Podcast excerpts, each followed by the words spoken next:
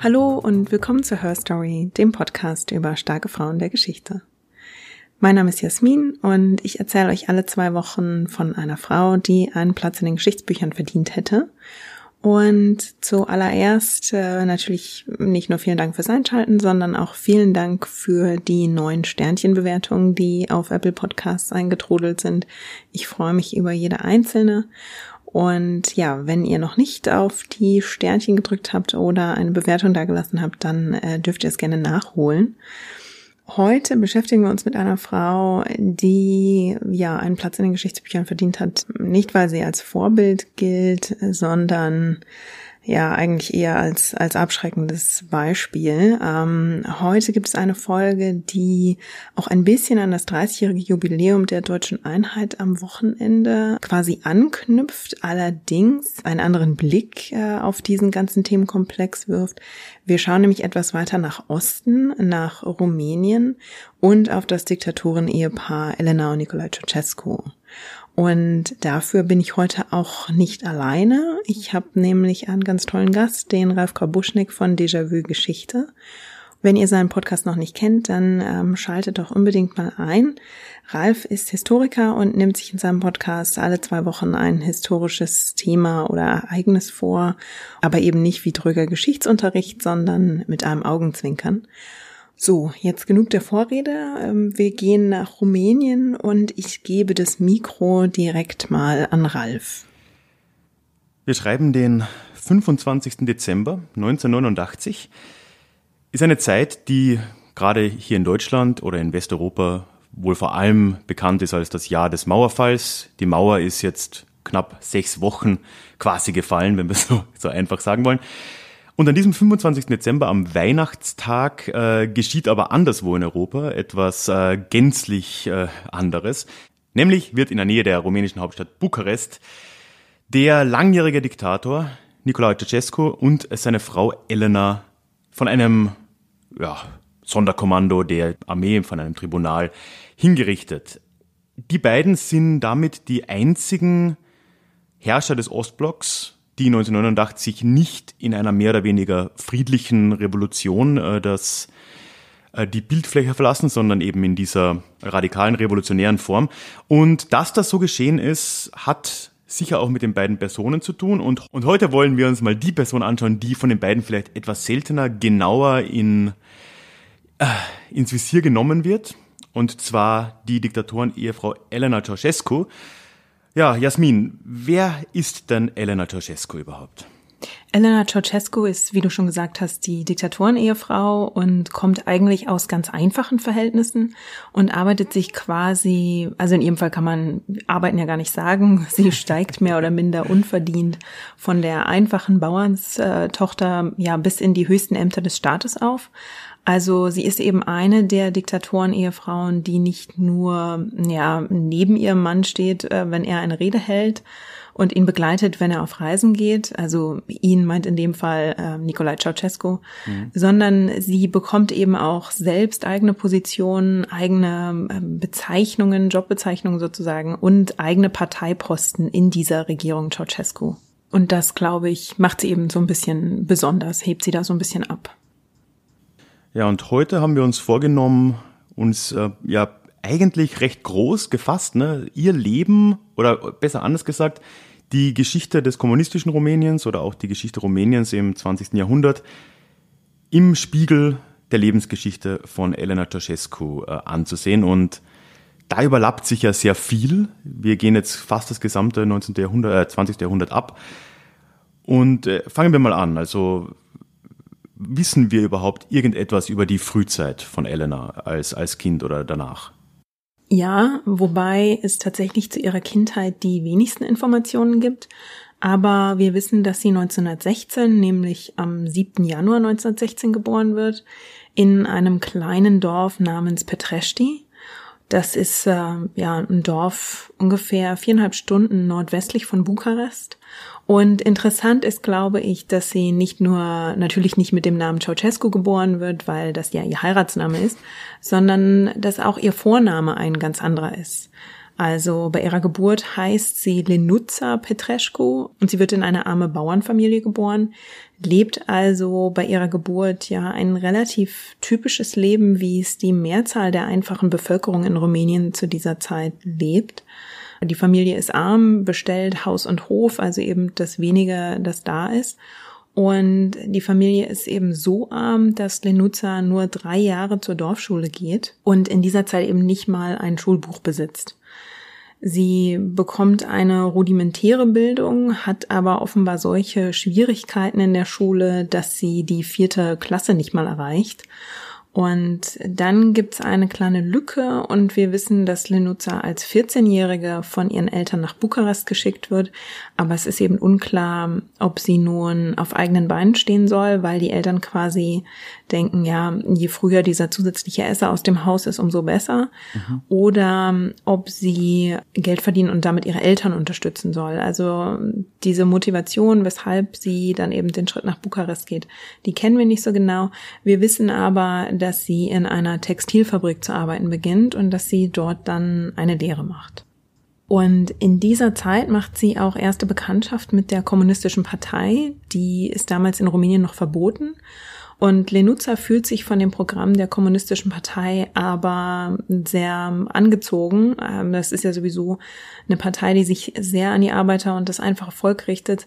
Und Lenuza fühlt sich dort so wohl, dass sie ähm, sehr schnell offizielles Mitglied wird, also sofort nachdem sie volljährig geworden ist. Und sie übernimmt dann schon bald erste Rollen in der Partei. Sie wird zum Beispiel 1937 Mitglied des Komitees zur Organisation der kommunistischen Jugend.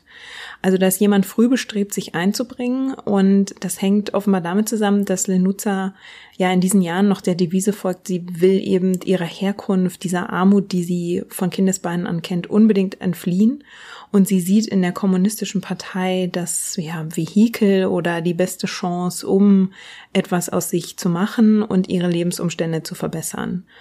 Und in dieser kommunistischen Partei lernt sie zwei Jahre später, 1939, dann auch bei einer Veranstaltung Nikolai Ceausescu kennen.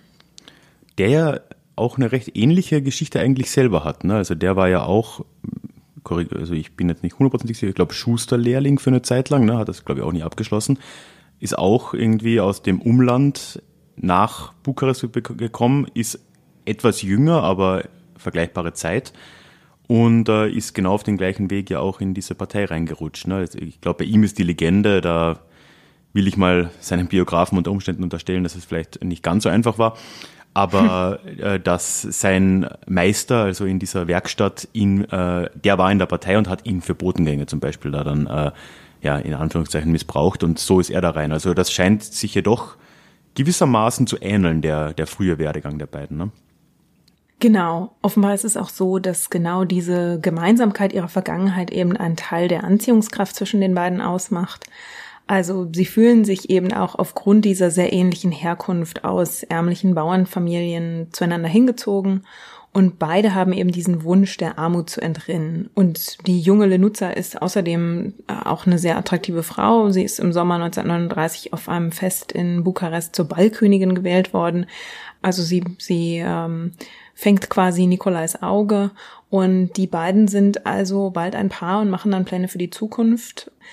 Wenn du aber gerade gesagt hast, Legende, das muss man vielleicht noch einmal vorwegnehmen. Da kommen wir bestimmt nachher nochmal drauf zu sprechen. Für beide wird ja, als sie zur Macht kommen, ein richtiger Personenkult etabliert, der eben auch verschiedene Legenden zu ihrer Herkunft streut und etabliert. Und deshalb ist es für Biografen manchmal etwas schwierig, einzelne Teile ihrer Lebensgeschichte zu entwirren. Das muss man, glaube ich, ähm, das macht, glaube ich, Sinn, das einmal vorwegzuschicken. Mhm. Ja, die beiden werden also ein Paar und Lenuza hält eben auch zu ihrem Nikolai, als der Zweite Weltkrieg ausbricht. Also ich habe ja gesagt, die beiden lernen sich 1939 kennen und im gleichen Jahr ähm, ist ja schon der Überfall der Nazis auf Polen.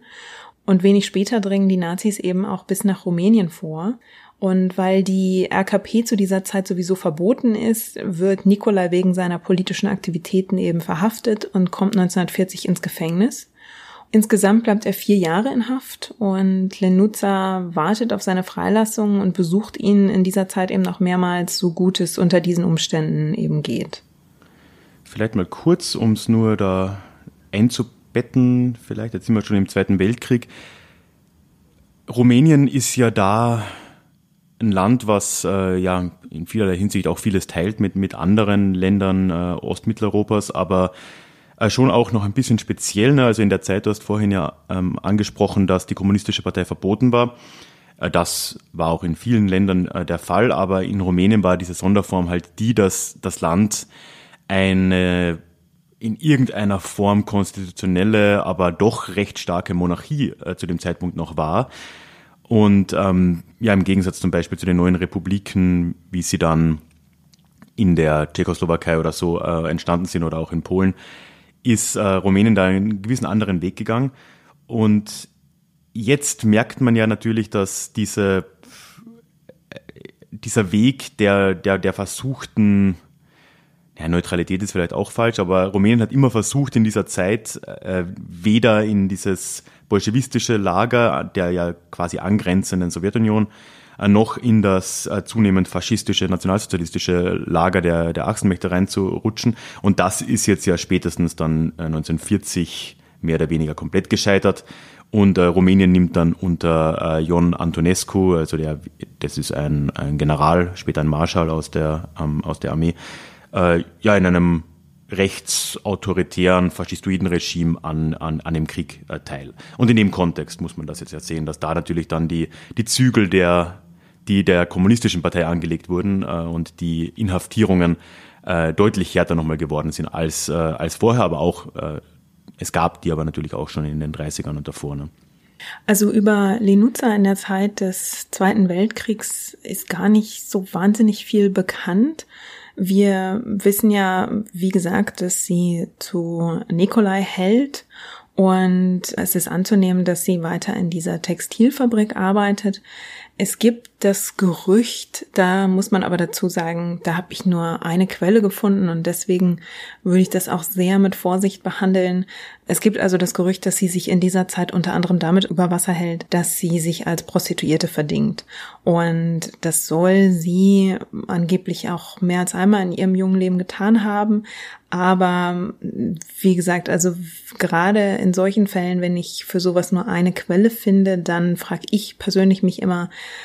ja, natürlich, wo, woher kommt, ähm, warum lässt es sich nicht, nicht mehrfach belegen? Und ist das vielleicht, ähm, schwingt das Pendel hier vielleicht sogar aus, also mhm. quasi als Reaktion auf diesen ähm, starken Personenkult, der später um Elena betrieben wird, dass man hier ein Gerücht findet, das genau an die andere Seite schwingt. Und gerade wenn es um sowas wie Prostitution geht, das ist halt ein, einer der Bereiche, mit denen man Frauen am ehesten beschämen kann und quasi ihre Ehre in Frage stellen kann oder beschmutzen kann.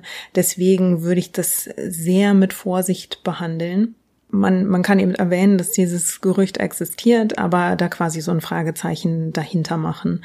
Und wie gesagt, was eben belegbar ist, ist die Tatsache, dass sie zu Nikolai hält und dass sie ihn nicht nur besucht, sondern interessanterweise, obwohl sie ja selbst auch in der Partei aktiv ist, ähm, einer eigenen Verhaftung entgeht. Also sie selbst sitzt, sitzt ja eben nicht vier Jahre im Gefängnis, sondern ähm, kann ihrem Leben auf die eine oder andere Weise weiterhin nachgehen.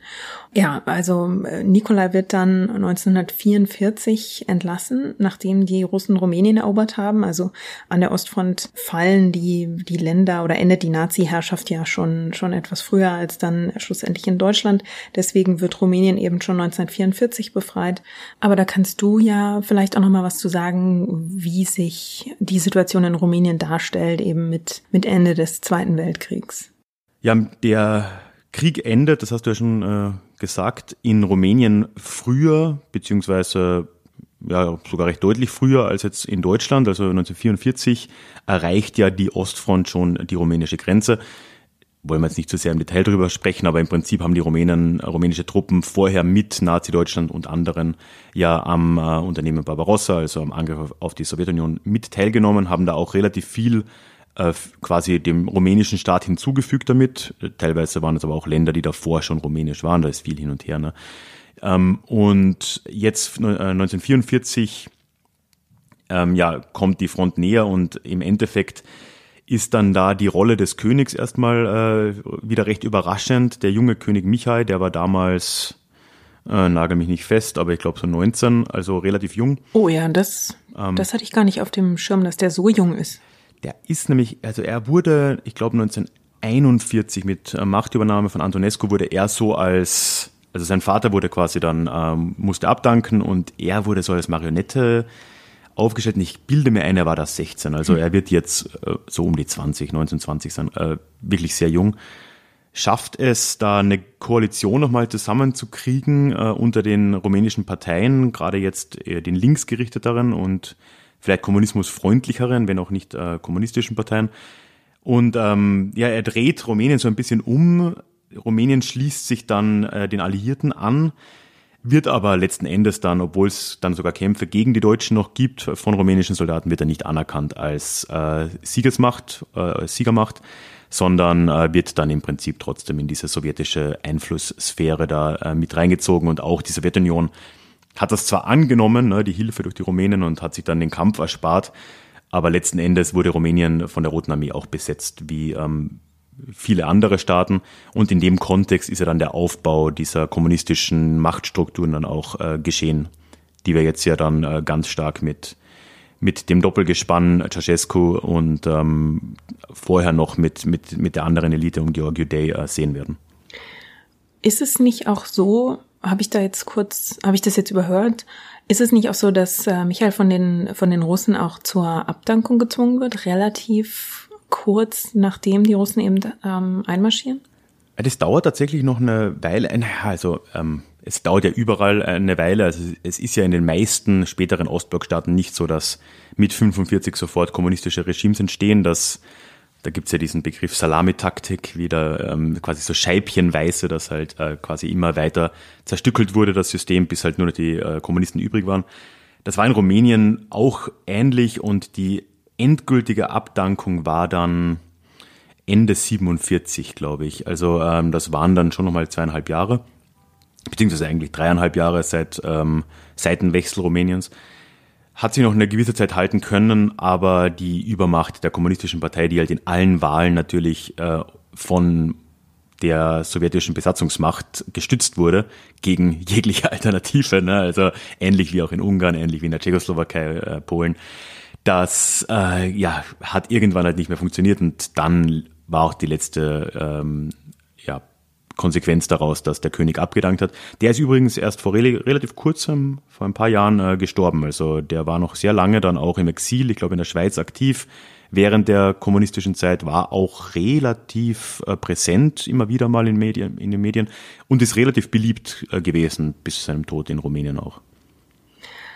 Also ich glaube, wenn du Salamitaktik sagst, dann ähm, war Nikolai Ceausescu auch jemand, der von dieser Salamitaktik profitiert hat. Profimetzger. Ja, ja ähm, nicht nur profitiert, sondern vielleicht sogar auch auch Teil davon war. Also er wird ja eben 1944 nach dem Ende der Nazi-Zeit und als Rumänien in diese, für Rumänien diese Übergangsphase beginnt, von der du gerade schon gesprochen hast, da wird er aus dem Gefängnis entlassen und wird Funktionär im kommunistischen Jugendverband. Und jetzt beginnt eigentlich sein Aufstieg und damit auch der Aufstieg von Lenuza.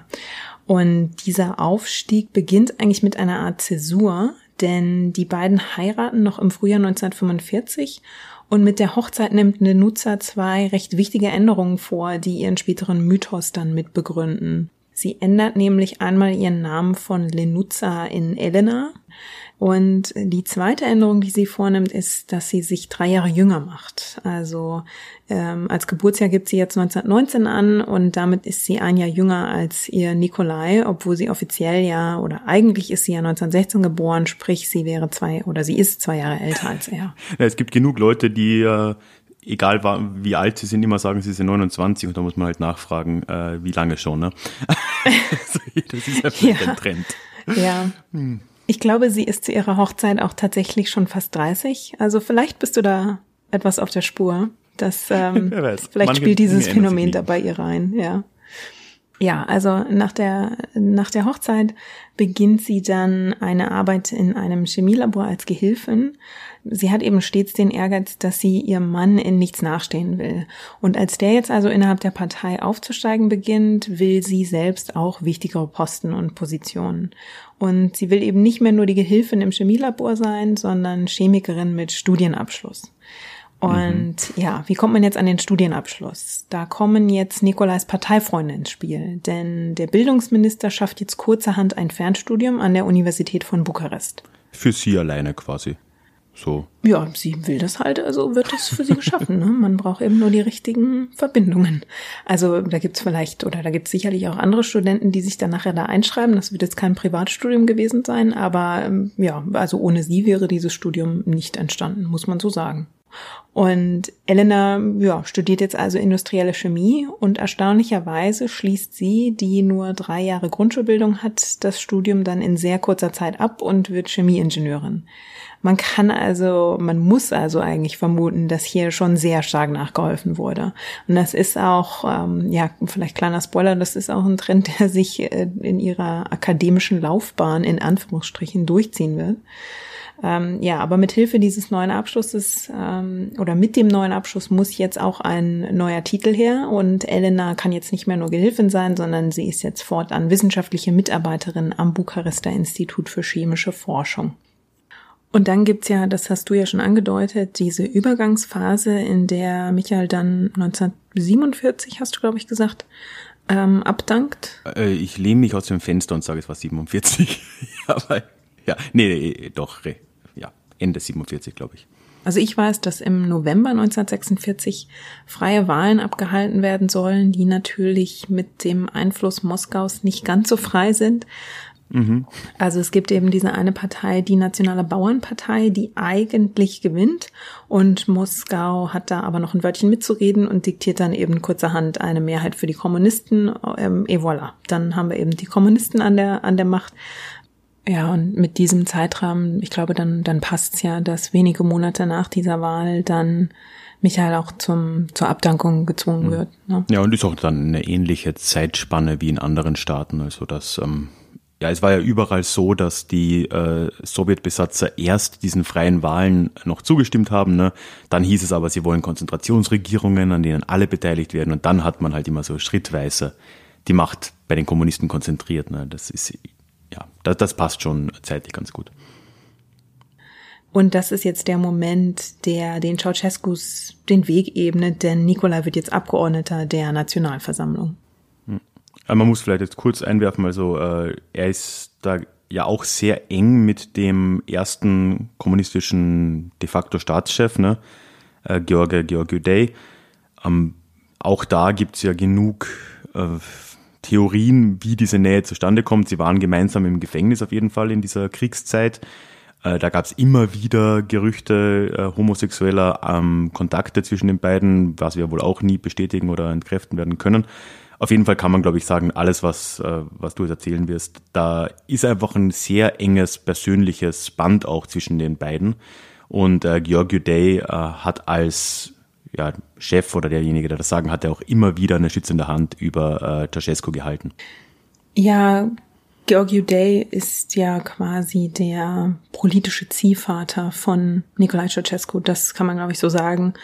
Und ähm, Gergo wird zum ersten Sekretär des Zentralkomitees und fördert jetzt eben Nikolais Aufstieg. Das sind ja auch immer alles so Posten, die so bedeutungsschwanger klingen. Also erster Sekretär und Generalsekretär.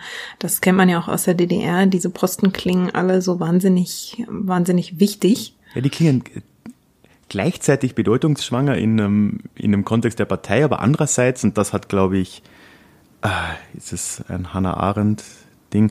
Also äh, irgendwo wurde mal auf jeden Fall, hat halt irgendeine Forscherin äh, auch äh, dies, diese Grundregel für kommunistisch äh, oder äh, stalinistische Regimes äh, aufgestellt, dass je ähm, wichtiger eine Person ist, desto weniger bedeutend wirkt ihr Titel.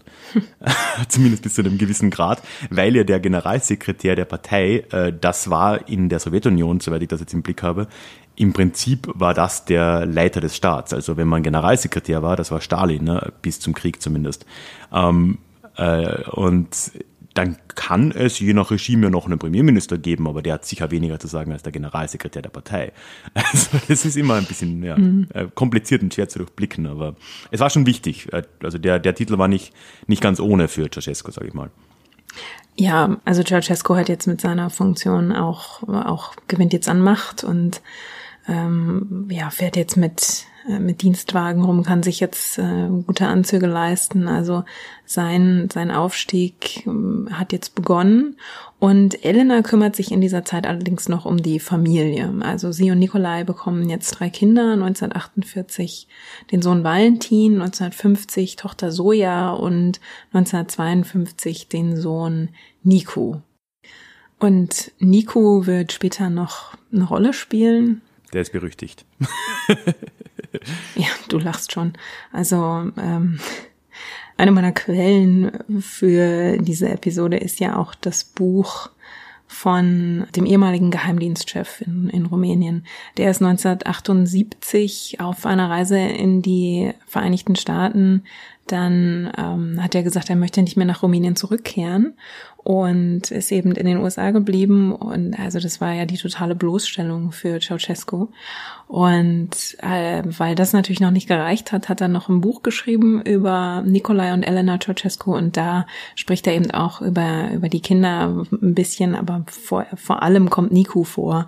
Und ja, ich weiß nicht, also Enfant terrible ist, ist vielleicht noch untertrieben also eine unangenehme Mischung aus äh, verhätschelt und äh, Lebemensch im schlechtesten Sinn des Wortes, ne? Ja, genau. Ähm, der ist eben, ich, ich glaube, dass das hängt vielleicht auch damit zusammen, dass der nicht ganz so nach den, dass die beiden älteren Kinder nicht ganz so nach den Vorstellungen der Eltern schlagen vom kommunistischen Musterkind. Und so bleibt dann quasi Nico als Hoffnungsträger der, der Eltern über, der sich in dieses, in deren Welt auch irgendwie relativ gut einfügt, aber also gut aus deren Sicht. Ähm, für uns, also ja, der nimmt sich eigentlich wie ein Prolet Stimmt, das ist ein gutes Wort, ja. Ja, also jemand, der, der wenig Rücksicht auf seine Umwelt nimmt, auf die Menschen um sich rum, ne? Und das hat er, glaube ich, definitiv von seinen Eltern gelernt. Ja. Also, Elena kümmert sich eben bis in die 60er Jahre um die Kinder und wendet ihre Aufmerksamkeit dann wieder ihrem beruflichen Ehrgeiz zu. Nachdem sie ja schon ihr Hochschulstudium in Rekordzeit abgeschlossen hat, mhm. ähm, ja, was kommt dann als nächstes? Der Doktortitel. Ne? Ja. Also ähm, dass sie will jetzt eben den Doktortitel machen. Interessant ist jetzt aber, dass Nikolai und Elena zu dieser Zeit ja noch nicht im Zenit ihrer Macht stehen. Das zeigt sich nämlich auch daran, dass sich das Polytechnische Institut in Bukarest, das sie sich ausgesucht hat, wo sie eben ihren Doktor machen will, die widersetzen sich. Also der Dekan der chemischen Fakultät lehnt dankend ab und sagt, ja, bitte, bitte nicht bei uns, als Elena dort ihren Doktor machen will.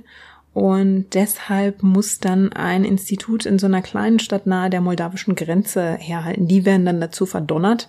Die müssen Elena jetzt aufnehmen und ja, offiziell schreibt Elena dort ihre Doktorarbeit über die spezifische Polymerisation von Isoprem.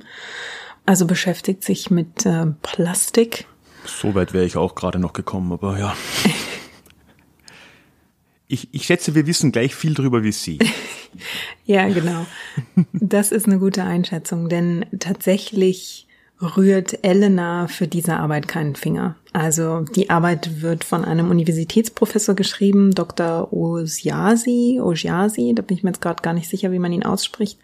Ja, so läuft es eben. Sie bekommt den Doktortitel natürlich trotzdem und ab diesem Zeitpunkt muss sie natürlich dann auch jeder mit dem neuen Titel ansprechen, ne? Ist klar. Und sie setzt eben außerdem durch, dass sie direkt in den nächsten wichtigeren Posten aussteigt. Also ähm, so wie schon mit ihrem Studium, mit dem neuen Abschluss kommt eben auch ein neuer Titel. Und so wird sie jetzt Direktorin des Zentralinstituts für Chemie. Und PACEPA, das ist der das ist der Geheimdienstchef, äh, dessen Buch ich ja schon erwähnt habe, der beschreibt in seinem Buch übrigens, dass sie dort neben ihrem eigenen Büro auch ein Privatzimmer hat und sich dort während der Arbeitszeit ähm, meistens zurückzieht. Und die Assistentin erklärt Besuchern dann, äh, die Genossin Ceausescu ist beschäftigt, sie studiert Arbeitsunterlagen, sie studiert Forschungsmaterial. Meistens hält sie in dem Raum allerdings stundenlang Nickerchen oder liest die Hauszeitung der Kommunistischen Partei. Also so viel dazu. Und so, ja, so richten sich die beiden eigentlich erstmal in einem relativ gemütlichen Leben ein, bis dann 1965 Ceausescus Ziehvater stirbt. Mhm. Ich weiß nicht, ob du da auch noch mal kurz was zu sagen willst. Ja, also auch da wieder gibt es äh, mehrere Versionen der Geschichte, aber die vertrauenswürdigste ist wohl, dass Georgi Day ähm, an Krebs gestorben ist. Äh, man weiß es tatsächlich nicht ganz so genau, äh, was es jetzt war. Es gab, glaube ich, auch damals zumindest immer wieder mal so äh, Mordgerüchte und was auch immer, aber ähm, das dürfte es gewesen sein. Aber das Wichtige daran war ja in erster Linie die Rolle, die ähm, äh, Nicolae Ceausescu jetzt inne hatte. Denn er konnte da als Generalsekretär der Partei ähm, ja, er hatte einen guten äh, Zugang zu äh, Georgi Day, während er da quasi im Sterben lag oder zumindest im Krankenhaus. Und ähm, viel wichtiger noch konnte auch äh, relativ gut ihn abschirmen gegen andere Mitglieder der Partei. Weshalb. Hat sich also in Position gebracht? Genau, er hat sich selbst in Position gebracht, hat gleichzeitig aber die Information, dass der äh, Parteichef im Sterben liegt, so lange wie möglich zurückgehalten, hm.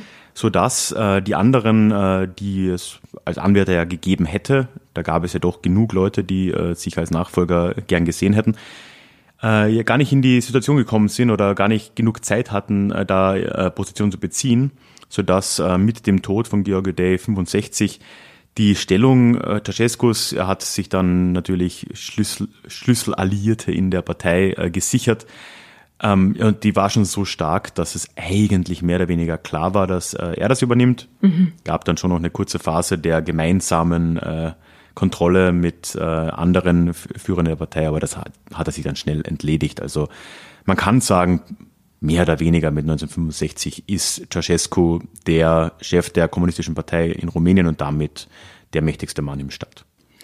Und mit diesem Schritt, äh, mit diesem Aufstieg stehen dem Ehepaar Ceausescu jetzt natürlich luxuriöse Villen im ganzen Land zur Verfügung. Ähm, sie lassen sich jetzt im Palast Primavera in Bukarest nieder und haben dort Dienstboten. Also Elena und Nicolae Ceausescu sind jetzt also von den armen Bauernkindern zum First Couple von Rumänien aufgestiegen, das nun sogar Personal für sich arbeiten lässt. Da gibt's ja auch ganz irre Geschichten, oder? Ähm, sodass die irgendwie mit den äh, Dienstwagen äh, Hunde abholen haben lassen und quer durch die Stadt fahren.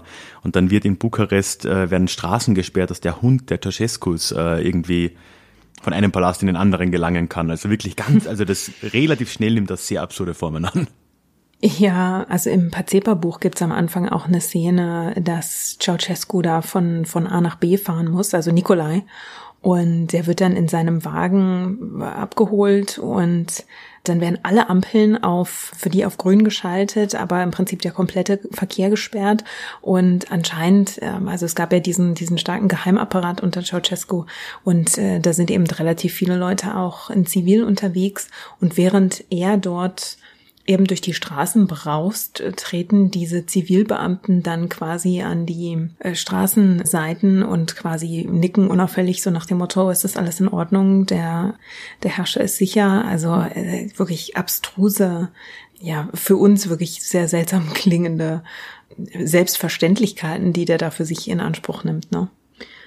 Ja, und und dazu kommt eben, dass als die beiden mit ihren Kindern in den Palast einziehen, Elena dann erstmal das gesamte Personal antreten lässt, die alle als Diebe und Faulenzer beschimpft und dann auf sehr herrische Art und auch sehr herablassend verkündet, dass man jetzt wirklich mal arbeiten würde und unter den Ceausescus würde jetzt ein anderer Wind wehen. Und durch diese herablassende Art, mit der sie dort auftreten, machen sie sich da eben auch wenig Freunde. Also vor allem Elena ist beim Personal ja sehr verhasst und nimmt da, glaube ich, ja die oberste Position auf der auf der Hassliste ein. Und was bei ihr noch mit dazu kommt, ist, dass sie nicht nur dieses sehr aufbrausende Temperament hat, sondern sie hat auch noch eine gehörige Portion Verfolgungswahn. Mhm. Das ist ja auch was, das man bei Diktatoren häufiger findet. Äh, da werden überall Verschwörungen und Gefahren vermutet und gerochen. Und es gibt einen rumänischen Politiker, der später über sie sagt, wie ein wildes Tier im Wald schien sie Feinde bereits aus der Entfernung zu wittern. Also ja, hm. sie, sie soll es eben auch gewesen sein, die ihren Ehemann dazu gedrängt hat, Feinde auszuschalten und zu vernichten. Und so wird eben dieser bekannte Mechanismus in Gang gesetzt, den man ja bei despotischen Alleinherrschern wieder und wieder sieht, dass Kritiker mundtot gemacht werden oder gleich ganz entsorgt werden und stattdessen schart man eben Schmeichler um sich herum, die einem nach dem Mund reden und alles recht machen. Ne? Hm. Ja, da passt ja dann auch natürlich die Securitate rein als eine der berüchtigsten Geheimpolizeien im, im genau. ehemaligen Ostblock, ne, dass die ja in irgendeiner Form dem äh, Herrscherpaar fast direkt äh, Gehorsam äh, geleistet haben. Ne? Also ja, und obwohl die jetzt schon so früh eigentlich auf einen so anmaßenden Weg ja quasi abbiegen, stellt sich ihnen ja niemand so richtig in den Weg. Also du hast ja schon gesagt, dass Ceausescu sich sehr klug in diese Machtposition manövriert hat.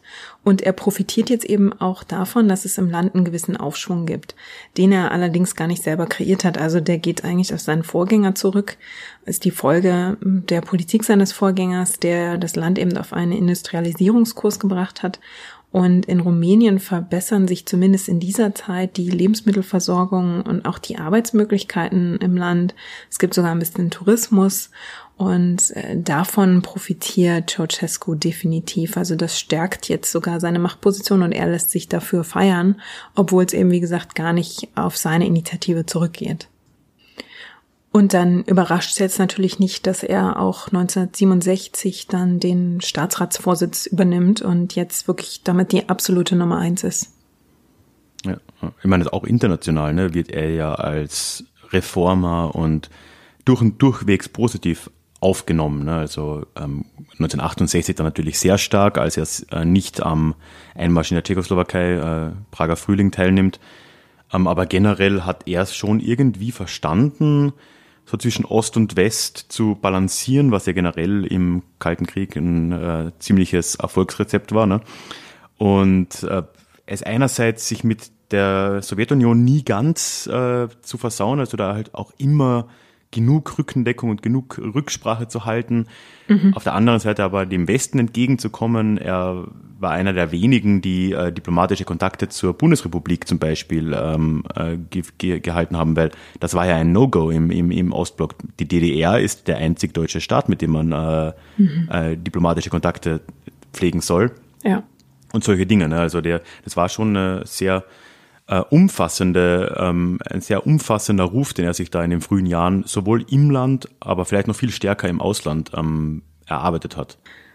Ja, das ist so ein ganz spannender Balanceakt, den er da durchführt, ne? Also weil er ja zum einen, wie du sagst, es versteht es sich mit den Russen nicht zu verscherzen, also mit der Sowjetunion, und gleichzeitig sich so positioniert, dass der Westen denkt, ach Mensch, das ist ja einer der liberalsten noch da in den Ostblockstaaten. Und damit ist er ja dann sehr erfolgreich. Also da gibt's ja eben Details, die sehr schlau gewählt sind. Ähm, zum Beispiel später in seiner Herrschaft in den 80ern dann die Olympischen Spiele. Also da gibt's ja die beiden Olympischen Spiele, die einmal vom, äh, die in Russland stattfinden, die vom Westen boykottiert werden und dann die, die in Los Angeles stattfinden und wiederum von den Sowjetstaaten boykottiert werden. Und Rumänien ist damals das einzige Land, was dort auftritt, was dort eine, eine Mannschaft hinschickt. Und als die da im Stadion auflaufen, werden die eben frenetisch gefeiert. Ne? Das ist für ihn natürlich aus Propagandasicht perfekt. Und da soll wohl auch Elena ihre Finger im Spiel gehabt haben, also sie soll ihm quasi dazu geraten haben.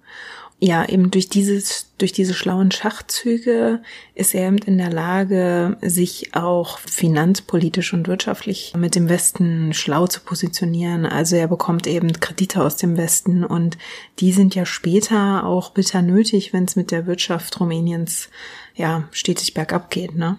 Nee, die hat er tatsächlich, äh, also ich weiß nicht, ob alle, aber in den 80er Jahren hat er wirklich da die Kehrtwende gemacht und äh, hat dann den Staat verdonnert, alle Auslandsschulden zurückzuzahlen. Also da, das ist schon richtig äh, noch zugegangen. Ich müsste jetzt nachlesen, ob er das geschafft hat, bezweifle ich, aber. Da ähm, fragt man sich auch, woher das Geld dafür kam. Ne? ne? Also, was ich weiß, ist, dass er sehr abstruse Deals haben, auch mit Arafat und mit den Saudis durchgezogen und eingefädelt und durchgezogen hat. Ja, der hat ja auch Geld verdient mit dem Verkaufen von Staatsbürgern an die BRD und äh, an Israel. Ne? Also genau. passt irgendwie. Genau, fürs Auswandern von jüdischen Rumänen und Deutschen sind ja äh, hohe Kopfgelder genommen worden. Die mussten sich da quasi freikaufen und der Staat hat sich da offenbar so viel Geld dazu mit dazu verdient, dass das quasi ein richtiger Wirtschaftszweig war. Eine Milliarde Mark angeblich, äh, plus Inflation, ne? Also. Holla. das war Kohle. Ja, einer von beiden soll die ja auch mal als die besten äh, Exportgüter Rumäniens bezeichnet haben, ne? Also. Ja, stimmt, ja. Deutschland Juden, ne? Oh Gott, ja. Genau. Mhm. Furchtbar. Da merkt man halt auch, wie weit entfernt die von der Realität waren. Mhm. Also da wird mit der Zukunft von Menschen gehandelt und wenn es nur darum ginge, Geld damit zu machen, dass man Leuten das Auswandern erlaubt, das wäre ja eins, aber es steigert sich ja noch sehr. Aber um nochmal darauf zurückzugehen, diese Zeit, in der Ceausescu jetzt die Nummer eins wird, das ist jetzt auch der Moment, in dem eben dieser Personenkult um die beiden beginnt. Also Nikolai wird jetzt als Lenker verehrt, als Hoffnungsträger der Nation, der Rumänien in einen Industriestaat verwandelt. Und ähm, ja, also wir haben ja schon über die Außenpolitik gesprochen, äh, wo er sich eben sehr schlau positioniert und sich eben diese gewisse Unabhängigkeit von der Sowjetunion bewahrt und sich ja zum Beispiel nicht an den Manövern des Warschauer Pakts beteiligt und auch in der Tschechoslowakei sich aus der Niederschlagung des Prager Frühlings raushält, sondern den sogar unterstützt. Und ähm, dadurch erscheint er dem Westen natürlich und insbesondere den Amerikanern als eben liberaler Herrscher dort im Ostblock und kann damit auch gerade die Amerikaner relativ gut einwickeln. Und während man sich aber im Westen quasi ja so ein Stück weit feiern lässt, äh, finden die beiden ihre Vorbilder aber natürlich trotzdem im, im Osten, also in den kommunistischen Ländern. Und für Elena ist das zum Beispiel die Ehefrau von Mao, nachdem die beiden 1971 eine Reise nach China antreten.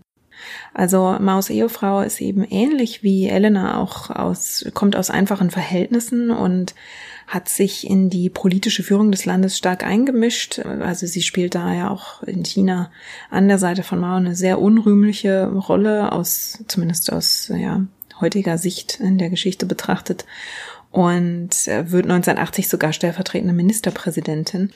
Und Elena ist davon sehr beeindruckt. Und interessanterweise soll sie sie persönlich gar nicht sympathisch gefunden haben, aber sie ist eben schlau genug zu durchschauen, dass Maus Ehefrau politisch einen schlauen Weg eingeschlagen hat und sie nimmt das so ein bisschen als Blaupause für sich und strebt dann einen ähnlichen Weg an. Und während ihr Ehemann jetzt also mit Hilfe der Geheimpolizei nach und nach Kritiker ausschaltet und auch die Intellektuellen des Landes einschüchtert. Auch natürlich sehr beeindruckt von Mao, ne, an der Stelle. Ähm, genau, Kulturrevolution. Irgendwo, ne? ja. ja. Mhm. Also in diesem Klima legt Elena jetzt ihren politischen Aufstieg hin. Also sie hat sich ja bis jetzt zumindest auf die, diese akademische ähm, Rolle beschränkt und wollte eben nur intellektuell Titel scharen und, und sammeln. Und ähm, jetzt drängt sie eben auch in die politische Sphäre. Sie wird also im Juli 1972 Mitglied des Zentralkomitees, ein Jahr später dann Mitglied im Exekutivkomitee der Kommunistischen Partei. So viele Komitees bei den Kommunisten, es ist absurd. genau. Ja, das heißt also, dass sie jetzt aktiv in den Entscheidungsgremien mitwirkt und sie hat da jetzt als Ehefrau des Regierungsoberhaupts natürlich, äh, hat ihr Wort da mehr Gewicht als äh, das Wort eines normalen Mitglieds und vor allem ja auch, weil sie so ein explosives Temperament hat und ihrer Meinung so gerne Luft macht. Ja, sie hat jetzt dort eine ganz neue Einflusssphäre. Und dieses Temperament ist eben auch, das schwingt eben so ähm, ist wie so ein Pendel, das, das sehr arg ausschwingt. Also wenn sie nett ist, ist sie übertrieben nett. Das heißt, ähm, Pazepa schreibt in seinem Buch, dass sie ihn und auch die anderen Angestellten und äh, politischen Mitarbeiter mit Darling oder Liebling ähm, anredet, also die richtig anflötet. Und auf der anderen Seite kann dann eben von 0 auf 100 kann sie extrem jähzornig werden und quasi in die Luft gehen sie poltert auch ständig in Nikolais Büro, egal ob der jetzt in irgendeiner Sitzung ist oder in einer Beratung mit einem seiner politischen äh, Berater. Das interessiert sie nicht. Wenn sie sich was in den Kopf gesetzt hat, kommt sie da reingeprescht und äh, marschiert eben an seinen Schreibtisch oder Pazepa schreibt, äh, dass sie eigentlich watschelt. Also sie scheint jetzt nicht die eleganteste gewesen zu sein. Aber in jedem Fall ist es so, wenn ihr was in den, in den Sinn kommt und wenn ihr was nicht in den Kram passt, dann muss das muss sie dem erstens sofort Luft machen und zweitens muss es auch sofort adressiert werden und sofort gelöst werden. Und ja, da gibt's dann auch keine Widerrede und keine Diskussion. Was Elena will, bekommt Elena auch. Mhm. Während man jetzt im, im Komitee diese herrische und sehr hässliche Seite sieht und im Palast ja auch, wird das vor der Öffentlichkeit eigentlich sehr gut verborgen. Also sowohl Elena als auch ihr Mann lassen sich ja öffentlich jetzt verehren und treiben diesen Personenkult jetzt auf die Spitze. Also es gibt so eine Art Hofdichter und Nikolai wird jetzt der Titan der Titanen und der liebste Sohn des Volkes oder fleißigster aller Arbeiter. ähm, mein Liebstes ist, dass er sich gerne Genie der Karpaten nennen lässt. Also ja, Bescheidenheit ist äh, hier nicht die Tugend. Und äh, apropos Tugend, Elena ist die Tugendreiche. Sie verkörpert Stolz, Ehre und Schönheit. Und in einem Gedicht von diesem Hofdichter wird sie als Monument des Fleißes gepriesen, als Strom der Menschlichkeit, unter deren Schritten Quellen entspringen und Blumen erblühen. Und das Volk müsse ihr dafür die Hände küssen. Also ja, ist generell, ne? Ich habe das, äh, da reden wir vielleicht später eh noch kurz drüber, aber in, in meinem Buch habe ich viel über, über Nikolai Ceausescu äh, auch geschrieben. Und im Endeffekt, oder auch viel über ihn gelesen, Kommunismus ist halt da echt kein Faktor mehr. Ne? Also die leben wie äh, Monarchen des 18. Jahrhunderts und sehen sich selbst auch so. Ja. Und alles andere ist nur äh, Beiwerk, um halt ein bisschen eine Ideologie vorzugaukeln. Also Irrsinn. Ja, Wobei hinter den Kulissen eigentlich gar nicht immer alles so eitel Sonnenschein ist. Also das habe ich ja vorhin schon mal erwähnt, dass zum Beispiel bei den Kindern nicht alles so wie geplant läuft. Ähm, weder der Sohn Valentin noch die Tochter Soja entwickeln sich eben nach diesen elterlichen Vorstellungen, wie sich kommunistische Musterkinder zu entwickeln haben. Und Elena lässt dann sogar ihre eigene Tochter später überwachen und sogar abhören und versucht da wiederholt in deren Beziehungen einzugreifen, weil die sich offenbar mit, ja, mit Leuten einlässt, die Elena politisch nicht in den Kram passen. Und Nico ist hingegen, ja, Nico schlägt ganz nach den Eltern. Also äh, Pazepa, der mit ihm ja anscheinend recht viel zu tun gehabt hat, beschreibt ihn eigentlich als ja als pöbelnden Rohling, der sich äh, permanent besäuft und äh, der sich dann einfach auch nimmt, was er will, ohne Rücksicht auf Verluste und da sind auch Frauen eingeschlossen und das interessiert auch nicht, ob die wollen oder nicht. Also er beschreibt eine Szene in einem Restaurant, da treffen sich Politfunktionäre, Nico kommt eben dazu, besäuft sich und springt dann irgendwann auf den Tisch und pinkelt dann auf die Austern und ja, als die dann alle so besoffen sind, dass die kaum noch stehen können, verlassen die das Restaurant und Nico bleibt zurück und greift sich eine der Bedienungen und sagt so, ich will dich jetzt äh, und es interessiert ihn halt nicht, ob die Frau möchte oder nicht. Mhm. Also das ist so die dunkelste Seite von ihm, die da von Pazepa beschrieben wird. Was das Pazepa-Buch anbelangt, würde ich auch nochmal einen kurzen Einwurf machen.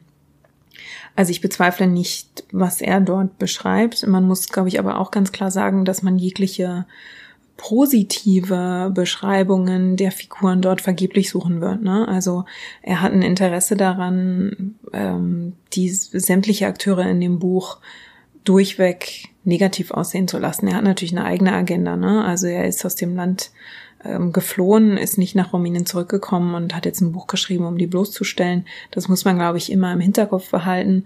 Und äh, genau aus dem Grund muss er sich zum Beispiel auch selbst die Frage gefallen lassen ähm, oder den, den Einwand gefallen lassen, dass er jahrelang in diesem System in einer wichtigen Rolle selbst gedient und das auch mitgetragen hat. Ne? Mhm. Dass die Ceausescus aber einen Lebensstil geführt haben, der sich natürlich immer weiter von der Realität entfernt hat und dass sie für Not, Elend und Leid ihrer Bevölkerung am Ende überhaupt keinen Sinn mehr hatten. Also das ist natürlich unbestritten. Ja, und das ist auch etwas, was halt dann, wenn wir jetzt so in die letzten oder so ins letzte Jahrzehnt ein, äh, einbiegen, so in den 80ern immer nur weiter verstärkt. Ne? Also ja die Distanz zwischen dem Leben, wie die Familie Ceausescu es führt und dem Leben des Rest des Landes wird immer, immer größer und das ist jetzt die Zeit, jeder, der mal in Bukarest war, kennt den riesigen Parlamentspalast dort. Äh, das ist ein Projekt, das in den 80ern vorangetrieben wurde, um quasi ohne jeglich erkennbaren Grund das, ich glaube, nach dem Pentagon zweitgrößte Gebäude der Welt zu errichten aus Marmor, ne, in einem bitterarmen Staat zu der, zu der Zeit, ne, nach der Ölkrise noch, noch mehr. Ja. Und, äh, oder auch andere, ne, da wurden dann ein Atomkraftwerk jetzt werden sollen und ein, der, der Donau-Schwarzmeerkanal. Überall so, so absurde Großprojekte, mhm. die man sich de facto nicht leisten konnte. Und währenddessen haben in den Städten da waren diese ganzen klassischen kommunistischen Wohnblocks, die es halt so gibt, die waren alle mit Fernwärme, ne? Äh, die hat man im Winter auf 12 Grad runter, äh, also nur auf 12 Grad raufgeheizt, so rum, mhm. ähm, um halt äh, Geld zu sparen, weil es war nichts da. Ne? Also wirklich so ganz plakativ merkt man mal, wie dreckig es da der Bevölkerung ging und was parallel dazu in derselben Zeit möglich war, wenn man äh, ein Ceausescu war. Ja, die Extreme werden jetzt einfach immer größer. Ne? Also der Personenkult, den die beiden um sich betreiben, wie, wie sie selbst leben, wie sie sich darstellen und auf der anderen Seite, wie die Bevölkerung lebt. Und das dringt ja alles gar nicht mehr zu denen durch. Diese Paranoia, dass jemand an ihre Macht will und sie, man muss ja schon fast sagen, entthronen will, wird ja auch immer größer. Und deswegen wird auch das Bedürfnis nach Sicherheit größer. Also es ist ja kein Wunder, dass die Geheimpolizei dann wirklich so eine Macht im Staat ist und denen ja auch quasi auf Schritt und Tritt folgt um ihre ähm, Befehle auszuführen. Und es wird natürlich auch auf die Bevölkerung angewendet. Zum Beispiel besuchen Nikolai und Elena irgendwann gemeinsam eine Fabrik, in der ein neues Abhörsystem für Telefone entwickelt wird. Und äh, das sind eben, das sind ja Forschungen ganz nach dem Geschmack dieser beiden. Und Ceausescu ordnet dann an, das ist eben so eine neuartige, ein neuartiges System, das noch aufnimmt, selbst nachdem aufgehangen wurde. Also man kann dann quasi noch ähm, die Reaktionen mit aufnehmen, äh, nachdem das Gespräch beendet ist, wenn jemand anders dann im, im Raum ist, wie das Gespräch dann noch reflektiert wird, ob da noch irgendwas kommentiert wird. Und das findet Ceausescu ja total klasse und ordnet dann an, dass die Telefone im ganzen Land doch bitte mit diesen Wanzen ausgestattet werden sollen. Man spioniert eben das eigene Volk aus, aber vor allem äh, richtet sich ihr Misstrauen ja auch gegen Intellektuelle und die werden eben nicht nur ausspioniert, sondern regelrecht herabgewürdigt. Also Wer sich kritisch äußert, wird in Anstalten gesteckt oder sogar umgebracht. Und die sehr interessant ist, dass die Gehälter von Ärzten und Ingenieuren und also eben äh, gut gebildeten Leuten in anspruchsvollen Jobs werden so weit gesenkt, dass sie unter denen der Arbeiter liegen. Und die Logik dahinter ist eben die, dass ähm, sich die Intellektuelle lieber Sorgen um ihren Lebensunterhalt machen sollen. Also wer sich Sorgen um den Lebensunterhalt macht und sich hauptsächlich darum kümmern muss, wie er eben Essen auf den Tisch bringt, hat keine Zeit, sich Gedanken darüber zu machen, was er jetzt am System so schlecht findet und das System eben stärker zu hinterfragen und daraus eventuell eine, eine Widerstandsposition zu entwickeln. Während die Intellektuellen im Land eben so klein gehalten werden, inszeniert Elena sich selbst aber als die erfolgreiche Wissenschaftlerin. Das ist ja eigentlich, ja, noch das absolut abstruse daran.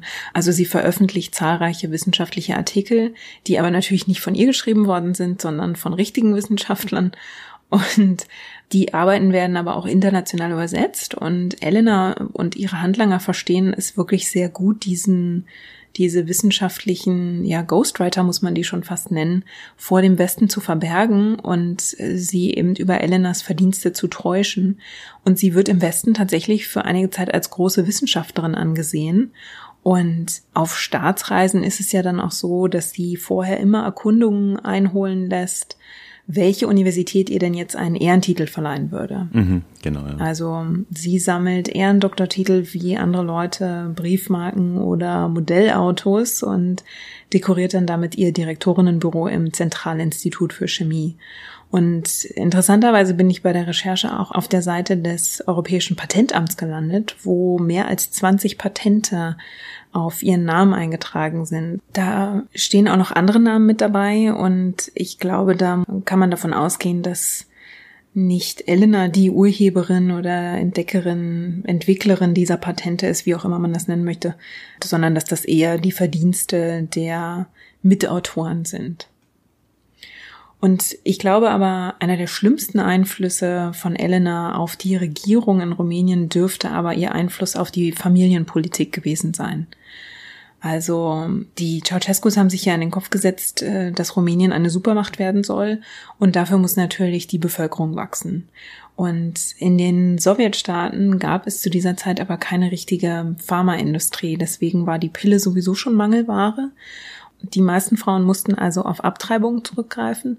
Die Abtreibungsrate war in Rumänien zu dieser Zeit sehr hoch. Und auf Elenas Geheiß hin, um eben diesen Bevölkerungswachstum anzukurbeln, wird die Pille dann ganz verboten. Also die wenigen, die sie bekommen konnten, ähm, denen ist eben der Zugang jetzt quasi versagt. Und Abtreibungen äh, werden dann nur noch für Frauen erlaubt, die älter als 45 Jahre sind. Und in der Folge gehen die offiziellen Abtreibungszahlen zurück, aber wenig überraschend schießen die illegalen Abtreibungen in, in die Höhe. Hm, ja, klar. Und die Ärzte, die diese Abtreibung durchführen, müssen natürlich ständig über ihre Schulter schauen und sich vor der Geheimpolizei in Acht nehmen, weil sie dafür eben festgenommen werden können. Und ähm, natürlich treiben sich da auch zahlreiche Quacksalber dann in diesem Feld rum und führen fürchterlich stümperhafte Abtreibungen durch. Also es entwickelt sich wirklich ganz fatal. Und ähm, gegen Ende der Ceausescu-Herrschaft ist die Sterblichkeit bei schwangeren Frauen die höchste in ganz Europa. Eine weitere Folge dieser Politik ist auch, dass ledige Mütter, die ihre Kinder nicht allein versorgen können, denen werden die Kinder dann abgenommen und die werden in Erziehungsheime gesteckt. Und da gibt's kurz nach dem Ende der Ceausescu-Herrschaft eine, ich meine, BBC-Reportage, die in diesen rumänischen Erziehungsheimen ist und also es sind ganz fürchterliche Zustände, die dort herrschen. Und mhm. während das Volk also immer mehr leidet, lässt sich das Herrscher-Ehepaar aber nun Vater und Mutter aller Kinder nennen. Also wirklich komplett abgekoppelt von der Realität. Generell haben die Ceausescus aber eben wenig für das Leid ihres Volkes übrig. Also das Land wird 1970 und 1975 jeweils von schweren Überschwemmungen heimgesucht. 1977 gibt es auch noch ein Erdbeben und all diese Naturkatastrophen verursachen natürlich große Schäden, aber die Ceausescus treiben Rumäniens Weg in die Schwerindustrie vehement voran und die Staatsbetriebe werden immer weiter aufgebläht und sind aber dadurch natürlich total unwirtschaftlich. Auch immer weiter besetzt von Verwandten, ne? kann man auch nochmal dazu sagen, was wieder in dieses Monarchistische reinfällt. Außerdem hat das Land keine Rohstoffe und muss diese Rohstoffe für viel Geld importieren. Und dafür werden im Westen eben Kredite aufgenommen, weil aber die Ceausescus eben so unwirtschaftlich äh, herrschen und äh, beide einfach auch von, ja, von Wirtschaftspolitik keine Ahnung haben, verjubeln sie einen Großteil dieses Geldes und ähm, häufen einen enormen Schuldenberg für das Land an, der dann 1982 bei 13 Milliarden Dollar liegt. Und 13 Milliarden Dollar sind natürlich für ein Land von der Größe Rumäniens äh, schon ziemlich happig. Und man will eigentlich auch nicht wissen, wie viel von diesen Geldern, von diesen westlichen Geldern in ihren eigenen Taschen gelandet ist. Aber also den Gürtel enger zu schnallen, dem Volk zuliebe, kommt für die beiden nicht in Frage. Im, Im, Gegenteil, also Elena plant eben diesen neuen Regierungspalast, den du ja auch schon erwähnt hast, mitten in Bukarest mit sage und schreibe 7000 Räumen, von denen einige so groß sein sollen wie ein Fußballfeld. Also jetzt weiß ich nicht, ob die alle so, ob das alles so umgesetzt wurde. Nee, fertig ist er nicht. Ähm, also er ist, ich war mal da, ist auch eine Weile her. Ich kann es jedem, äh, jeder Hörerin empfehlen. Also es ist, ähm, es ist etwas, was man ja so nicht alle Tage sieht. Er ist nur zum Teil fertig, ist immer noch ein gigantisches Gebäude. Also eben, ich glaube, da wird von der Fläche her gerechnet, bin mir nicht sicher, aber auf jeden Fall nach dem Pentagon das zweitgrößte zusammenhängende Gebäude der Welt. Ähm, irgend sowas in der Form auf jeden Fall. Und ich weiß nicht, wie viele Zimmer es wirklich sind. Als ich dort war, das war 2011, ähm, war es tatsächlich noch so, dass Rumänien auch zu dem Zeitpunkt noch es sich nicht leisten wollte, zumindest äh, Licht anzulassen. Das heißt, ich habe eine Führung durchgemacht und da wurden dann in jedem Raum Licht an, Licht aus. Und äh, wenn man das mal so einfach sich gegenüberstellt, ne, also äh, irre. Und dann, ne, wenn dort, äh, kriegt man halt auch noch so kleinere Geschichten mit, ne, die natürlich jetzt für eine Führung ein bisschen aufgeschönt werden äh, worden sind, schätze ich mal. Aber da wurde dann so erzählt, dass im Haupteingangsbereich sind so Marmortreppen, die so links und rechts in so einem Schwung raufgehen, wie man sich das eh vorstellt. Äh, die wurden irgendwie dreimal neu gebaut, weil sie den, der Schritthöhe der Herrschenden äh, nicht entsprochen haben. Äh, solche Dinge. Es gibt irgendwie so einen großen Raum, an dem auf der einen Seite ein riesen Porträt von Ceausescu hing und auf der anderen Seite hätte ursprünglich Elena hängen sollen, aber dann hat man sich umentschieden und Elena hat einen eigenen Raum bekommen und dafür war dann jeweils ein Spiegel, dass die Leute quasi doppelt waren. Also äh, es lohnt sich, das sich anzusehen. Es ist, es ist ein Zeichen für all das, was du jetzt gerade erzählt hast ähm, und etwas quasi zum Angreifen und wenn man da mal, da mal ist, auf jeden Fall anschauen. Es ist, äh, da wird einem ganz anders. Hm. Also die Zahl, die ich gefunden habe, war dass es 20.000 Arbeiter waren, die dort ab 1984 auf der Baustelle äh, in drei Schichten rund um die Uhr gearbeitet haben. Und vorher war es eben Elena, die durch die Straßen und durch die Stadtteile von Bukarest gefahren ist und ähm, dann da quasi das Abrisskommando in die Spur gesetzt hat, damit die dort alles platt machen, was dem Grundriss oder diesem, diesem Palast eben im Wege steht. Das ist eigentlich ein sehr gutes Beispiel für die Misswirtschaft, die diese beiden in dem Staat mittlerweile führen. Also die führen natürlich unweigerlich zum wirtschaftlichen Desaster. Und während Elena ihren Palast bauen lässt, du hast ja schon gesagt, hungert das Volk und friert das Volk. Es gibt also nicht genügend fossile Brennstoffe und es kommt auch noch zu einer Energiekrise. Die Leute frieren also in ihren Wohnungen, weil Strom- und Gassperren verhängt werden und die werden sogar die Norm. Und ja, man, man darf natürlich davon ausgehen, dass das nicht für den Palast äh, und das Haus des Herrscherpaares galt. Interessant finde ich aber, dass es, ähm, dass sie offenbar wussten, was vor sich ging. Denn nach ihrem Sturz fand man in einer ihrer Villen am Schwarzen Meer Dokumente über die Ernte des vorherigen Jahres und da gab es tatsächlich diese Listen in jeweils doppelter Ausführung, also eine mit den reellen Zahlen und eine mit den geschönten Zahlen. Aber das Wort Not sagt den Ceausescus zu diesem Zeitpunkt eben schon gar nichts mehr. Ihnen selbst fehlt es ja an nichts, sie müssen auf nichts verzichten. Wann immer sie ins Ausland reisen, werden sie reich beschenkt. Also es gibt Autos, Boote, Kleidung und Schmuck. Nach ihrem Sturz werden dann massenweise Luxusgüter gefunden, also wirklich obszöne Mengen an Orientteppichen, Speiseservice, Abendkleider, Lederwaren, Pelze, Elena hatte offenbar auch einen ausgeprägten Schuhfimmel. Ähm, es gibt dann auch Luxuskarossen, Schnellboote und Motorjachten, die die Ceausescus aber nie genutzt haben. Bei den Luxuskarossen stammt auch übrigens mindestens eine aus der BRD, die ihnen von der damaligen Bundesregierung geschenkt wurde bei einem der, der Staatsbesuche. Aber all diese Dinge stehen da rum und werden eben nicht benutzt, weil, wie gesagt, es, es geht eben nur ums Besitzen. Und die Übergangsregierung, die nach dem Sturz der beiden übernimmt, versteigert dann 25.000 Objekte aus der Luxussammlung der Ceausescus da müsste man jetzt einmal wahrscheinlich erklären, wie dieser, wie es zu ihrem Sturz kommt. Ja, also im Endeffekt, das wäre jetzt eine zu große Frage, das aufzumachen. Natürlich spielt all das, was sich ja in ganz Europa abgespielt hat zu der Zeit, nicht nur in Europa, auch in China, auch wenn es dort unterdrückt wurde, ähm, spielt auch in Rumänien eine Rolle. Ne? Also es gab halt wohl eingeleitet durch äh, das fängt mit dem Helsinki-Komitee an, das geht weiter über, über Perestroika, Glasnost, ist, glaube ich, zumindest in Teilen bekannt. Aber auch Rumänien kann sich aus diesem Trend nicht raushalten. Und wenn dann äh, in Ungarn das Ganze schon im August 89 zu bröckeln beginnt, äh, in der DDR äh, ähnlich und dann eben bekanntlich im November die, die Mauer fällt, dann kann sich da auch Rumänien nicht raushalten komplett. Ceausescu und also beide Ceausescus glauben durchaus, dass das möglich wäre die waren noch auf einer, äh, auf einer Staatsreise, oder zumindest war, war Nikolai Ceausescu, ich bin mir gar nicht sicher, ob Elena mit war, äh, Ende November, Anfang Dezember in, im Iran und kommen dann äh, zurück und im Dezember ist dann wirklich die Hölle los. Also ab äh, Mitte, ich glaube es war der 17. Dezember, äh, gibt es dann massive Ausschreitungen in, äh, in, äh, im, im Westen des Landes, in, in Timisoara. Dort äh, geht dann äh, die, die Geheimpolizei in erster Linie, teilweise wohl auch die Armee, aber das ist nicht so ganz geklärt, wie da die Rolle war, gegen die Demonstranten vor. Es werden Hunderte erschossen, einfach auf offener Straße, also wirklich ganz äh, äh, äh grauslige äh, Szenen.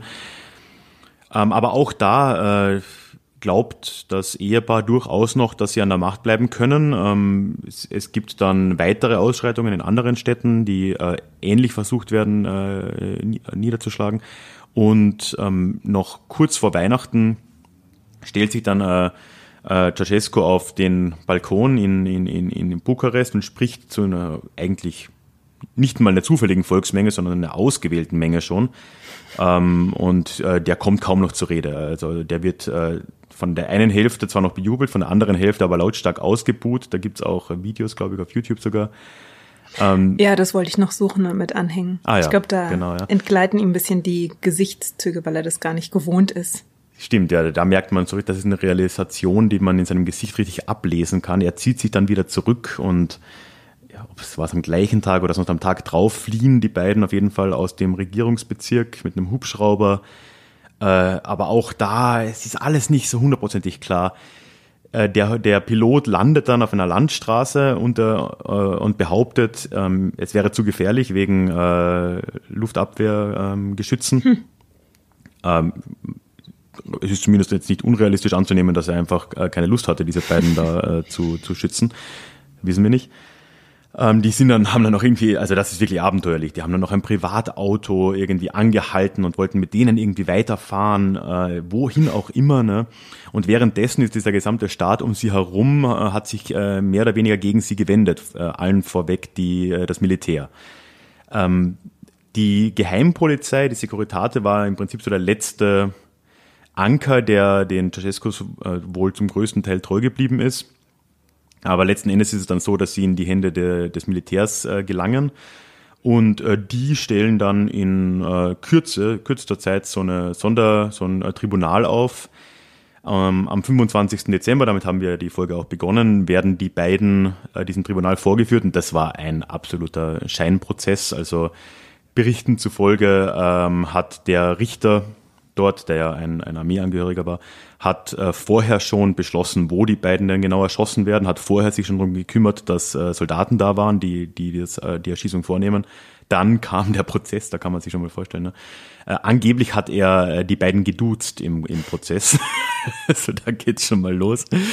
Ähm, man kann sich denken, wie das so ablief, war auch relativ kurz. Ja, und am, am Ende äh, sterben Elena und äh, Nicola Cescu im äh, Kugelhagel. Angeblich hat er zumindest äh, währenddessen die Internationale angestimmt. Was auch immer man davon halten soll. Äh, ist damit der einzige Staat in der Region, der ähm, 1989 so gewaltvoll äh, beendet. Also insgesamt sterben in Rumänien wohl über 1000 Menschen. Die Zahl ist tatsächlich nicht ganz klar. In diesem Prozess wird äh, den Ceausescus die Ermordung von 6000 Menschen äh, angelastet innerhalb dieser, dieser kurzen Zeit davor, als die Proteste anfingen. Insgesamt ist die Zahl sicher korrekt, die ist wahrscheinlich deutlich höher, aber in diesen Wochen stimmt das ziemlich sicher nicht. Irgendwo bei den 1000. Es ist wirklich nicht leicht zu sagen. Ja, aber damit endet diese, diese Phase, ähm, die, die kommunistische Zeit in Rumänien sehr chaotisch und äh, auch danach äh, du hast ja schon gesagt, ne, dann kommt mal die sehr schmerzhafte Aufarbeitung des Ganzen, was jetzt äh, das seriale Staatswesen angeht, ne, was diese Besitztümer angeht, was die nicht vorhandenen Institutionen angeht. Und äh, man kann auf jeden Fall sagen, dass das eine Altlast oder eine, Last ist, die der rumänische Staat und die Gesellschaft äh, ja bis heute äh, tragen. Und ähm, die äh, ja nicht, nicht zuletzt von, von eben diesen zwei Personen, diesem äh, furchtbaren äh, Herrscherpaar äh, fast im Alleingang verursacht wurde. Ja. Also zu dem Prozess vielleicht noch ganz kurz. Ich habe das auch so gelesen, dass das Urteil im Prinzip schon vorher feststand und dass die Fallschirmjäger da schon vorher einbeordert wurden. Ja, Fallschirmjäger waren es, stimmt, ja. Genau. Mhm. Ähm, und dass die Erschießung dann auch schon relativ kurz nach dem Gerichtsverfahren, also 30 Minuten danach, ähm, stattgefunden hat. Und dieses Gerichtsverfahren selber, es gibt ein Transkript davon und da habe ich mal die Seiten gezählt und das sind elf Seiten. Ja. Das ist, würde ich sagen, eines der kürzesten Gerichtsverfahren in der Geschichte. Was glaube ich auch daran liegt, dass die beiden ja nichts aussagen. Also er sagt immer nur, dass er das nicht anerkennt, wenn ich das richtig im Kopf habe. Ne? Genau, also er sagt immer, wir mhm. werden nur vor der Nationalversammlung Fragen beantworten und Elena stimmt damit ein. Also sie sagt, wir haben unser ganzes Leben lang hart für das rumänische Volk gearbeitet, wir haben dem rumänischen Volk unser Leben geopfert, solche Dinge. Es wird ihnen ein Ausweg geboten. Sie werden nämlich gefragt, ob sie eventuell psychische Erkrankungen haben, also quasi, ob sie ja nicht zurechnungsfähig waren. Und da ist gerade Elena sehr, sehr entrüstet und weiß das sehr entrüstet von sich. Und äh, ja, das besiegelt dann aber auch im Prinzip endgültig das Ende dieses Verfahrens, ne? also das, den Ausgang des Verfahrens. Aber selbst wenn sie da sich darauf eingelassen hätten, muss man, glaube ich, sagen, dadurch, dass dieses Erschießungskommando ja eh schon eingefordert worden ist oder angefordert worden ist, ähm, hätte das wahrscheinlich auch nicht mehr viel genützt. Also ja, stellt sich die Frage. Ja. Es hätte wahrscheinlich auch nichts am Ausgang geändert. Der stand ja schon fest. Aber insgesamt ist es erstaunlich, wenn man auf diesen Bogen schaut, den die beiden da geschlagen haben. Ne? Also sie haben es von einfachen Bauernkindern zu den mächtigsten Personen des Landes gebracht und haben aber auf dem Weg dahin im Prinzip ihre Wurzeln völlig vergessen und ignoriert und wollten damit nichts mehr zu tun haben. Also es ging eben nur noch um Macht und Besitz und dass ihr Volk da in der gleichen Zeit von einfachem Besitz nur träumen konnte und in so einer erdrückenden Armut lebte und hungerte, das wollten die Ceausescus halt einfach nicht mehr sehen. Und Elenas Einfluss auf die Familienpolitik war ohne Zweifel vollkommen katastrophal und hat zahllose Frauen traumatisiert und sogar das Leben gekostet. Also da hat, trägt sie schon eine große, eine große Schuld mit. Und äh, sie hat eben, also ihr, ihr Ehemann mag ja direkte Anweisungen gegeben haben, Gegner zu entsorgen, aber sie hat eben mit dieser ruchlosen Einstellung zu Frauenrechten eben auch Menschenleben auf dem Gewissen.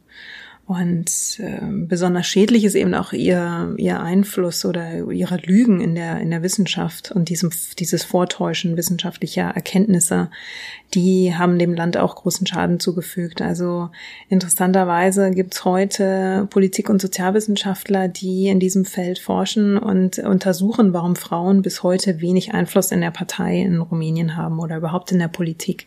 Und das scheint eine negative Konsequenz von Elenas Herrschaft zu sein, dass man Frauen in Machtpositionen in Rumänien heute eher misstraut und dieses Feld einfach, ja, derzeit nicht wirklich offen für Frauen ist. Also das ändert sich, wenn, dann jetzt nur sehr langsam.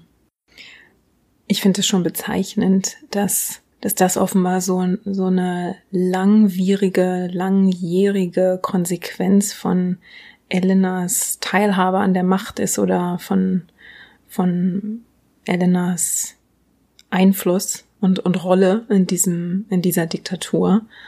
Ja, also du hast es ja auch schon gesagt, letzten Endes ist es eben das einzige Land in den Ostblockstaaten, wo dieses, dieses Regime kein friedliches Ende nimmt, sondern mit einer blutigen Revolution endet und äh, auch unzählige Menschen in diesen Wirren noch das, das Leben kostet es ist eben auch nach dieser Machtübernahme nicht alles eitel Sonnenschein. Also es ist ein steiniger Weg, der steiniger ist, als er zum Beispiel ähm, ja in der DDR oder in der ehemaligen DDR dann verlaufen ist. Ähm, heute ist Rumänien natürlich Teil der Europäischen Union, aber dieser Transformationsprozess, glaube ich, hält zu einem gewissen Teil noch immer an und in jedem Fall ist die Schreckensherrschaft der Ceausescus und das blutige Ende dieser Herrschaft im Land für die Rumänen bis heute ein Trauma. Ja, zum Abschluss noch, wir haben es schon kurz, oder ich habe es kurz angesprochen. Ich ähm, habe ja gerade vor kurzem, äh, vor dem Sommer, ein, äh, mein neues Buch veröffentlicht, das äh, sehr gut dazu passt. Deswegen haben wir uns überlegt, dass wir da jeweils in deinem Podcast und in meinem äh, gerne eins verlosen würden oder dass ich gerne eins verlosen würde. Äh, wie genau da die Regeln sind, das äh, werde ich in meinem Podcast am Schluss nochmal erklären und, und du in deinem. Ne? Ähm, aber prinzipiell, äh, ja, ne, ist das Buch, nennt sich Populismus leicht gemacht und darin schaue ich mir in äh, ja, verschiedenen Kapiteln diese verschiedenen ähm, Strategien widmen, wie so Alleinherrscher wie die Ceausescus eben gearbeitet haben. Ja, und wie das in der Vergangenheit eben bei Ceausescu und Co. aussah und wie das vielleicht heute aussieht in gewissen Kreisen und in gewissen Parteien und in gewissen Ländern. Ja, also wenn das interessiert, ähm, erfährt man nach der Sendung mehr. Und ähm, ja, ansonsten würde ich sagen, war es ein äh, relativ äh, ja, lang ist es geworden, aber, aber spannend und, äh, und immer wieder erschreckend. Aber ich glaube, wir haben es ganz gut ähm, abgedeckt. Und äh, ja, danke, dass, dass du mit mir das, äh, das Thema heute gemacht hast, Jasmin. Ja, ich, ich danke dir, dass du da warst, dass du uns den politischen Überblick geben konntest äh, für Rumänien und das einbetten konntest. Ich finde es gerade hier auch wichtig, dass man das im Kontext mit den anderen Ostblock-Staaten sieht. Also insofern vielen Dank, dass du da dein Wissen mit uns geteilt hast und uns da so eine schöne Perspektive geben konntest. Es war mir eine Freude. Es war eine Bereicherung. Schön, so wird man gern genannt. Ähm, mir ist gerade auch noch aufgefallen, wie passend es eigentlich ist, ähm, weil ähm, vielleicht ist es auch noch, und das ist wirklich mein letztes Wort, ein kleiner Denkanstoß, wie, ähm, dass man auch mal froh sein darf, vielleicht auch stolz sein darf oder zumindest es reflektieren darf, wie denn diese Wende und wie dann die Wiedervereinigung in Deutschland eigentlich funktioniert hat, bei allen Problemen, die es natürlich auch gab. Äh, wenn diese Folge rauskommt, ist es der 5. Oktober, das ist dann zwei Tage nach äh, 30 Jahre Wiedervereinigung. Und äh, ja, wenn man sich Rumänien ansieht, äh, hätte das auch alles anders äh, ablaufen können, oder ja, zumindest ist es nicht ausgeschlossen. Und das ist dann auch äh, schon schön, sich sowas auch äh, ab und zu mal vor, vor Augen zu führen. Damit haben wir, glaube ich, einen sehr schönen Boden gespannt. So. Jetzt haben wir es. Jetzt haben wir es, ja. ja. Na gut, dann würde ich sagen, äh, danke nochmal und ja, äh, bis zum nächsten Mal und äh, tschüss. Ich danke dir und äh, ja, ebenfalls bis zum nächsten Mal. Und bevor ihr jetzt aufs Knöpfchen drückt, äh, schnell noch die Info zu Ralfs Buch Populismus leicht gemacht. Er hat es ja gerade schon ein bisschen beschrieben. Wenn ihr mir bis zum 18.10. eine Mail schreibt unter feedback at herstorypod.de oder eine DM per Twitter schickt auf meinem Account at herstory-pod, dann ziehe ich am 18.10. einen Gewinner und ihr bekommt das Buch von Ralf und ja, vielleicht sogar mit Signatur, wer weiß. Ihr dürft mir natürlich auch so eine Mail schreiben oder Feedback zukommen lassen über Twitter oder Instagram at herstory-pod oder auf Facebook at herstory Geschichte Podcast. Und Bewertungen schreiben ist natürlich auch erlaubt damit verabschiede ich mich für dieses Mal. Wir hören uns wieder in zwei Wochen für die nächste Folge und bis dahin, lasst es euch gut gehen.